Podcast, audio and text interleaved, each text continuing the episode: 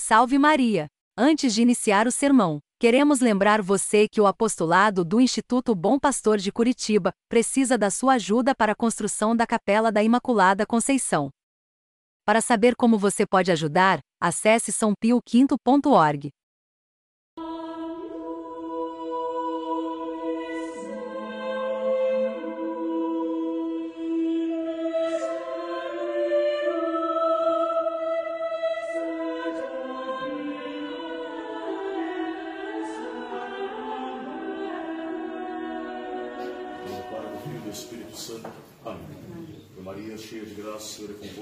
bendita sois vós entre as mulheres, e bendito é o fruto do vosso ventre, Jesus. Santa Maria, Mãe de Deus, rogai por nós, pecadores, agora e na hora de nossa morte. Ó Maria concebida sem pecado, rogai por nós que recorremos a vós. São José, rogai por nós. Podeis-vos assim.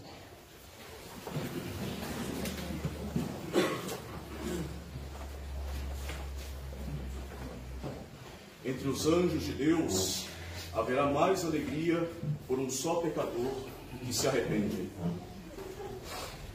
O capítulo 15 do Evangelho de São Lucas, nós lemos uma parte no domingo de hoje, é chamado o capítulo da misericórdia, da misericórdia de Deus para com os pecadores.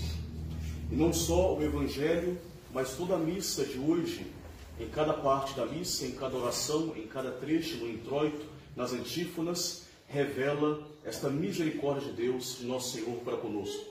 De um lado, a nossa miséria, e do outro, a grandeza da misericórdia de Deus diante da nossa miséria, que não se afasta de nós por causa dos nossos pecados, mas justamente vai ao nosso encontro para nos tirar dos nossos pecados.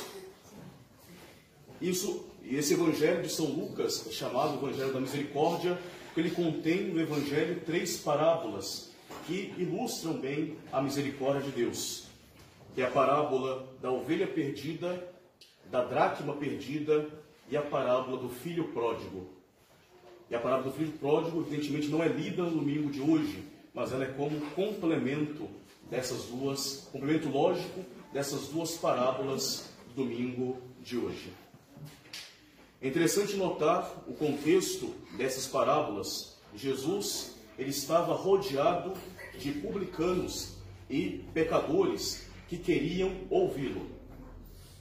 E os escribas e os fariseus, como sempre, estavam murmurando pelo fato de nosso Senhor Jesus Cristo estar na companhia de pecadores públicos. E nosso Senhor vai responder a esta atitude farisaica com estas três parábolas duas das quais nós lemos na missa de hoje. E essas parábolas, essas palavras do Evangelho, e todo, todo esse conjunto belo da missa, desse terceiro domingo de Pentecostes, depois de Pentecostes, é, são, palavras, são palavras que seguem muito bem, como consequência lógica, a festa do Sagrado Coração de Jesus. A mensagem do domingo de hoje completa esta mensagem da festa no coração de Jesus, manifestando esta grande solicitação de Deus para com seus filhos, que vai atrás deles quando eles estão ainda perdidos, e sobretudo porque eles estão perdidos. Nós vemos aqui a parábola da ovelha perdida e da moeda perdida. E esta solicitação do amor de Deus para conosco, ela é bem expressa por São Luís Maria Grião de Montfort, numa, num hino belo que ele compôs em honra do Sagrado Coração de Jesus, em que ele diz: debruçado na beirada do abismo, mil vezes ele me, ele me salvou. Isso e essa frase define muito bem a devoção ao coração de Jesus. É Jesus debruçado na beirada do abismo para nos tirar do fundo do poço. Mil vezes me haveis salvado, debruçado na beirada do meu abismo. E é isso que nós retratamos na parábola de hoje, na primeira parábola, que é a parábola da ovelha perdida. 99 ovelhas são deixadas em segurança, claro. O pastor não abandona as ovelhas, ele as deixa em segurança, bem cuidadas, com alguém guardando para ir atrás daquela centésima ovelha, aquela ovelha perdida, desgarrada. E vai em encontro dessa ovelha e a busca e a coloca nos seus ombros. É bem interessante que o pastor só conseguiu colocar a ovelha nos seus ombros por causa da atitude da própria ovelha. A ovelha é um animal, cordeiro, a ovelha é um animal muito manso, que se deixa guiar pelo seu pastor. Então, o pastor pega esta ovelha no ombro, coloca no seu ombro, pesa, coloca sobre ele o peso de uma ovelha que não é leve, não é, não é muito leve, porque a ovelha se deixou conduzir numa atitude de mansidão, semelhante àquela mansidão que nós encontramos no Sagrado Coração de Jesus. O pastor pega essa ovelha e coloca no ombro. E isto, essa atitude do pastor, não é uma atitude somente de um ato de extrema bondade, de um ato de amor e de cuidado para com a ovelha, mas é uma atitude de glória, uma atitude de alegria, porque ele pega essa ovelha e a carrega como se fosse um troféu, uma grande conquista. E daí ele vai para com os vizinhos, com as com seus amigos, se alegrar, porque a ovelha foi encontrada e ela é levada como um verdadeiro troféu, um motivo de alegria para juntamente com os vizinhos. Nosso Senhor, ele sim conhece o valor da nossa alma. Nosso Senhor Deus criou a nossa alma à sua imagem e semelhança. Uma alma imortal, uma alma cuja glória é de conhecer, amar e seguir a Deus nessa vida, depois ter essa companhia de Deus para sempre no paraíso. Esta alma, ela é chamada a participar da vida divina pela graça, uma alma que é ornada pelos maravilhosos dons e graças do próprio Espírito Santo que se torna de fato habitação do Espírito Santo. Uma alma que, tendo perdido a sua semelhança com Deus, Deus não desiste dela, mas vai ao seu encontro. Envia o seu próprio Filho para tomar a nossa natureza, a fim de restaurar em nós esta participação na natureza divina, essa participação na vida de Deus. O próprio Deus vem e restaura nesta alma né, a sua semelhança de uma forma superabundante. Onde abundou o pecado, superabundou a graça com nosso Senhor Jesus Cristo. Nosso Senhor, Ele sim, Ele conhece muito mais do que nós o verdadeiro valor da nossa alma, o verdadeiro valor da alma humana. E por isso, tanto trabalho, tanto esforço para ir em busca de uma alma perdida, que é um cordeirinho, que é uma ovelhinha. Somos sim cordeiros de Deus né, cordeirinhos de Deus, ovelhinhas da igreja, né, porque a igreja né, nos vê, tem carinho para conosco e nós, com mansidão, né, com docilidade, nos deixamos conduzir pelos bons pastores, pela Santa Igreja Católica, que é a voz de Cristo na terra. Daí, por causa da beleza da alma humana, da, da importância da alma humana, se entende muito bem tanto esforço, tanto trabalho do nosso pastor, que é nosso Senhor Jesus Cristo, por meio da igreja. E por isso também tanta alegria, mas tanta alegria em resgatar essa alma e levá-la nos ombros. Levá-la nos ombros, porque esta alma vale a pena. E se fosse uma só alma, uma só ovelha, nosso Senhor viria. Se a humanidade inteira estivesse conservada e somente uma ovelhinha estivesse perdida, um único cordeirinho, nosso Senhor viria e se encarnaria para salvar aquela única ovelha. Se fosse a minha alma somente perdida, nosso Senhor, ele viria. E viria. E assim nós podemos muito bem compreender essas palavras de nosso Senhor que conclui essa primeira parábola. No céu haverá maior alegria por um só pecador que se arrepende do que por 99 justos que não precisam se arrepender. É verdade que nosso Senhor, ele ama muito melhor os muito mais os santos e os justos, porque os justos são amáveis aos olhos de Deus pela sua semelhança perfeita com Deus. Mas o coração de Deus não deixa de manifestar a sua bondade, a sua misericórdia para com os pecadores, para a conversão dos pecadores.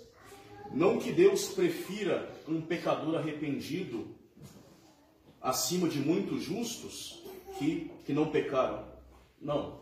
Por exemplo, Deus prefere muito mais Nossa Senhora acima de qualquer pessoa no mundo. Todos os homens juntos. Deus prefere muito mais Nossa Senhora que nunca, que nunca pecou. Mas na conversão de um pecador, no retorno de uma ovelha perdida, na volta de uma alma que estava desgarrada, tem uma razão especial de alegria que um justo não pode dar, que é a razão da conversão, a razão do retorno. Por isso, esse é o sentido dessa frase. Os céus se alegrarão por uma só, uma, uma só, uma só ovelha que é encontrada, uma só alma, um pecador que faz a penitência do que por 99, porque é uma alegria especial que um justo não consegue dar. Porque o justo não se converte, ele já é santo. Se converte, claro, sempre se aperfeiçoando cada vez mais para Deus. Mas essa conversão do pecador, que é um milagre de Deus, uma alma que ressuscita para a graça, dá uma grande alegria para o céu. Assim como um pai, essa alegria particular nós podemos sentir na nossa vida concreta, como um pai ou uma mãe que não vê, que não, não vê o seu filho há muito tempo e depois o reencontra, prova uma grande alegria, que é uma alegria que ele não tem com o filho que já está do lado dele sempre. Não que ele prefira acima de tudo esse filho, que ele não vê há tanto tempo, mas que por causa do seu retorno ele provou uma alegria sem igual. Nós vemos esta, essa, essa imagem na terceira parábola desse capítulo 15 de São Lucas, que é a parábola do filho pródigo. Né? E depois aquela, aquela certa indignação do filho mais velho que estava sempre com o pai. A ressurreição de Cristo, né, podemos dizer concretamente, a glorificação de nosso Senhor Jesus Cristo, ela encheu de glória e de alegria o reino dos céus. E Deus, ele se agrada muitíssimo na glorificação do seu filho, mais do que qualquer outra coisa.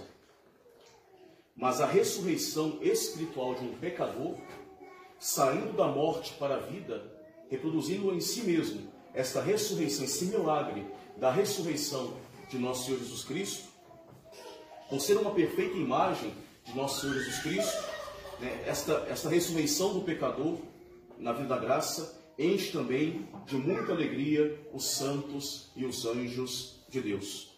O céu, ele se alegra com cada alma que retorna para as vias, para os caminhos da vida eterna. Com cada filho pródigo que retorna para a casa paterna.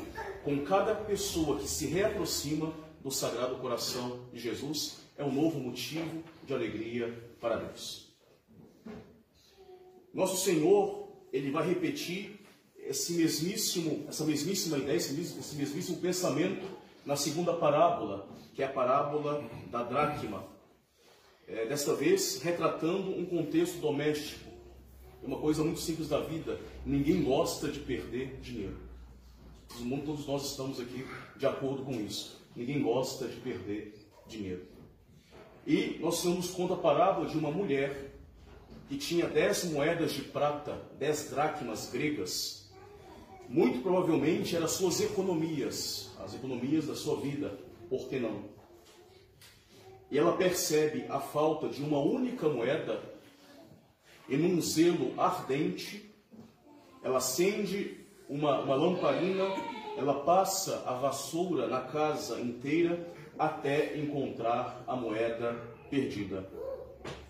Quem já viu uma dracma, uma moeda antiga, ela é muito fininha, é muito fácil de perder. Daí essa, esse zelo inclusive passar a vassoura na casa para ver se algum resto de poeira não escondia talvez a moeda. E ela tem esse zelo porque ela conhece o valor da moeda. Ela sabe muito bem que aquela moeda foi consequência de um dia inteiro de trabalho. Na época, uma dracma era o pagamento para um dia de trabalho. Era um dia inteiro de esforço daquela moeda que foi perdida. E reencontrando aquela moeda, ela se une com as suas amigas para se alegrar, para se alegrar deste reencontro da moeda perdida. E Nosso Senhor repete nesta parábola a mesmíssima mensagem. Assim também eu vos digo que entre os anjos de Deus haverá alegria por um só pecador que se arrepende. Esses, esse concretamente é o trabalho da Igreja Católica, o trabalho do apostolado do Instituto Bom Pastor, trabalho de, séculos né, da cristandade, de encontrar, de trazer de novo a ovelha perdida e de encontrar moedas. Eis aí o trabalho da igreja, encontrar ovelhas e moedas. O trabalho também do nosso apostolado no Instituto, encontrar ovelha, conduzir ovelhas e encontrar moedas. Porque a igreja nos ensina tem valor, tem valor. Um valor que é um valor de vida eterna, um valor que custa o sangue precioso de nosso Senhor Jesus Cristo. Eis aí, senhores, o nosso trabalho. Duas lições bem rápidas podemos tirar do Evangelho de hoje. A primeira lição nós temos que tirar para nós mesmos, para cada um de nós, e poder fazer o meia-culpa. Né? Nós vemos nosso Senhor exercendo o seu papel de salvar os pecadores. E os fariseus, eles pagam esta bondade de nosso Senhor com as suas murmurações. E é perceptível que o espírito do fariseu é diametralmente oposto ao espírito da Igreja Católica, ao espírito de Cristo, ao espírito de Deus. E assim nós devemos né, aplicar, cada um de nós, em nossas vidas, este, esta fuga desse espírito dos fariseus. Que, se considerando justos, exemplares, pessoas a serem consideradas e fundados nessa sua falsa justiça, eles acabam por depreciando, sem nenhuma compaixão, aqueles que eles estimam como sendo pecadores. Todos nós, na nossa vida, nosso apostolado, na nossa vivência, nossos trabalhos, nossos convívios com outras pessoas, todos nós temos que tomar cuidado quanto a isso. Devemos fazer o oposto, seguir o exemplo de nosso Senhor Jesus Cristo e de ir buscar, buscar ir ao encontro dos pecadores com uma mão amiga, com um espírito amplíssimo da misericórdia de Deus, sem concordar com os pecados. Evidentemente, não é isso que a igreja faz.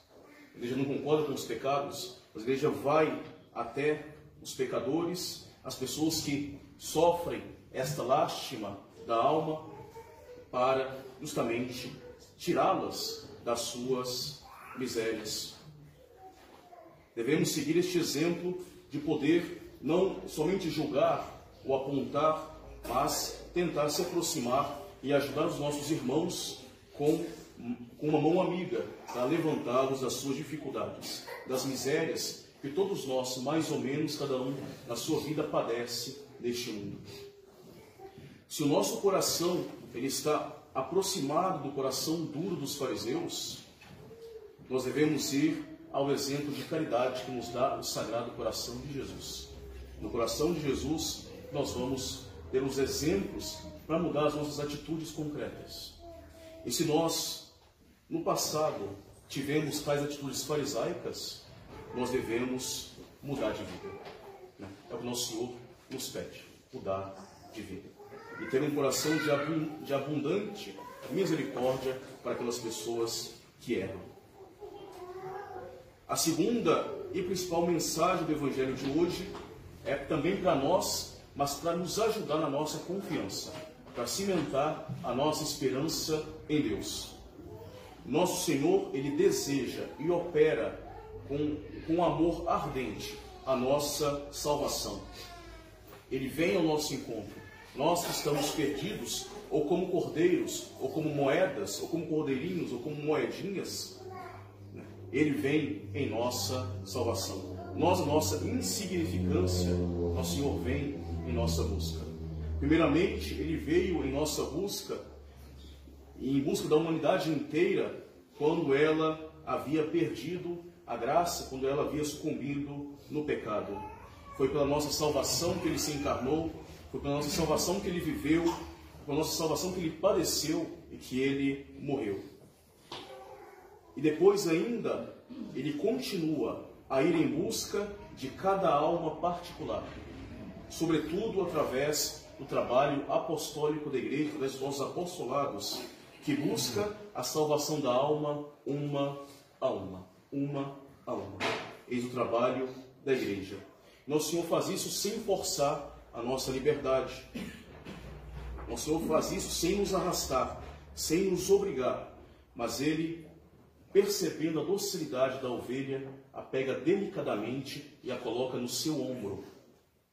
Através do bálsamo da doutrina católica, através do conforto dos sacramentos, através dos bons pastores concretos, através da sua, apesar das suas falhas e tudo, dos bons pastores, a igreja nos dá concretamente, através do ministério perfeito e belo da Santa Igreja Católica, apesar da crise, nosso Senhor, Ele nos atrai e nos conduz suavemente, sem nos obrigar, nos coloca delicadamente sobre o conforto do seu ombro. A sua misericórdia, ela é ao mesmo tempo forte e suave. Forte, que nos sustenta, que nos pega, nos carrega, e é suave, que nos conduz docemente, nos, nos anima nas nossas dificuldades com a sua graça. Assim também como aquela mulher do Evangelho, a misericórdia de Deus, nosso Senhor, acende em nós a luz da fé, que vai clarificar a nossa consciência e vai deixar claro em cada um de nós a feiura dos nossos pecados, nossas más atitudes, nossos vícios, nossas imperfeições, que depois serão varridos, de fato, pela graça de Deus e depois pela nossa penitência. Esta é a obra de Deus na alma desgarrada. Uma obra de iluminação, uma obra de contrição, uma obra de purificação. E quando esta obra de Deus se instala numa alma, aí, nesta alma, é restaurada a semelhança com o Criador, que é semelhança configurada justamente no dracma do Evangelho, porque o dracma possivelmente possuía, esse dracma possivelmente possuía em um de seus lados o rosto, a efígie do soberano. Nosso Senhor, Ele vem ao nosso encontro e vai nos mostrar a luz da sua face por meio da igreja e restaura em nós essa semelhança perdida com Deus. É Cristo sacerdote que vem como restaurador da nossa, da no, dessa nossa semelhança perdida com Deus. O apostolado da igreja, um apostolado eminentemente sacerdotal, apostolado de restauração, de instalação da, da graça da redenção do sacerdócio de Cristo na alma pecadora, para que esta alma seja reconduzida para o que mais importa para todos nós, que é o céu. E assim como a mulher do Evangelho, nosso Senhor ele é solícito, ele é solícito em nos encontrar. A mulher, ela acende a luz ela olha em cada canto, ela se coloca de joelhos, ela se prosta por terra para olhar debaixo dos móveis para ver onde está aquela moeda perdida. Nosso Senhor, ele faz também a mesma coisa. Ele se abaixa, ele olha em cada canto, ele acende a luz, ele vem iluminar a nossa consciência, nos ajuda com o remorso na nossa vida, nos castiga com os infortúnios deste mundo, nos cumula de bens mesmo nos cumulando de bens, nosso Senhor tenta nos encontrar, porque Ele nos faz assim olhar para Ele que é o autor de todo o bem. Tudo para mostrar a face da sua salvação.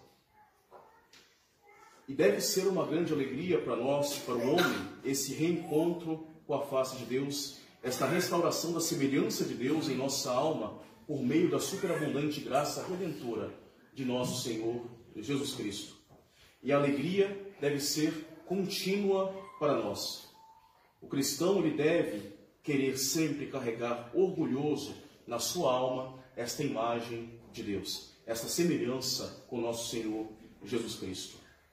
Lembrando que carregar esta imagem semelhança de Deus na alma é a plenitude da nossa vida verdadeira aqui na terra e também a condição indispensável de chegar à nossa alegria eterna junto dos anjos.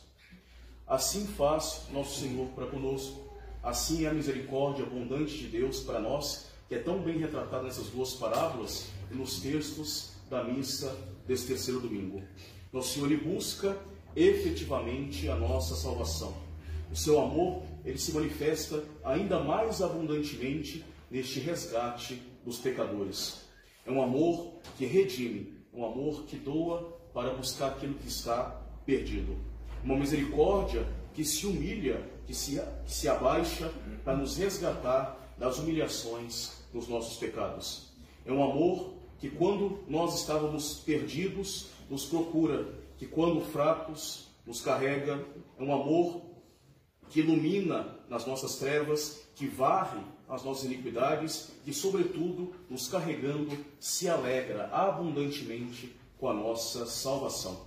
Tudo isso é senão uma grande bondade do Sagrado Coração de Jesus para conosco. E assim como diz a Epístola de São Paulo de hoje, desta missa, nós podemos descarregar nele as nossas preocupações, porque ele tem cuidado de nós. Ele tem cuidado de nós, nós podemos descarregar sobre ele as nossas preocupações. E de nossa parte, devemos estar abertos a ele. Depois de um breve sofrimento no exílio, ele virá ao nosso encontro, ele consolidará na nossa alma essa sua obra salvífica. E por nós também, por nossa condição de, de filhos que voltam à casa do Pai, também o céu se alegrará. Em verdade, eu vos digo que entre os anjos de Deus haverá mais alegria por um só pecador que se arrepende. Louvado seja o nosso Senhor Jesus Cristo. Amém. do Pai, do Filho e do Espírito Santo. Amém.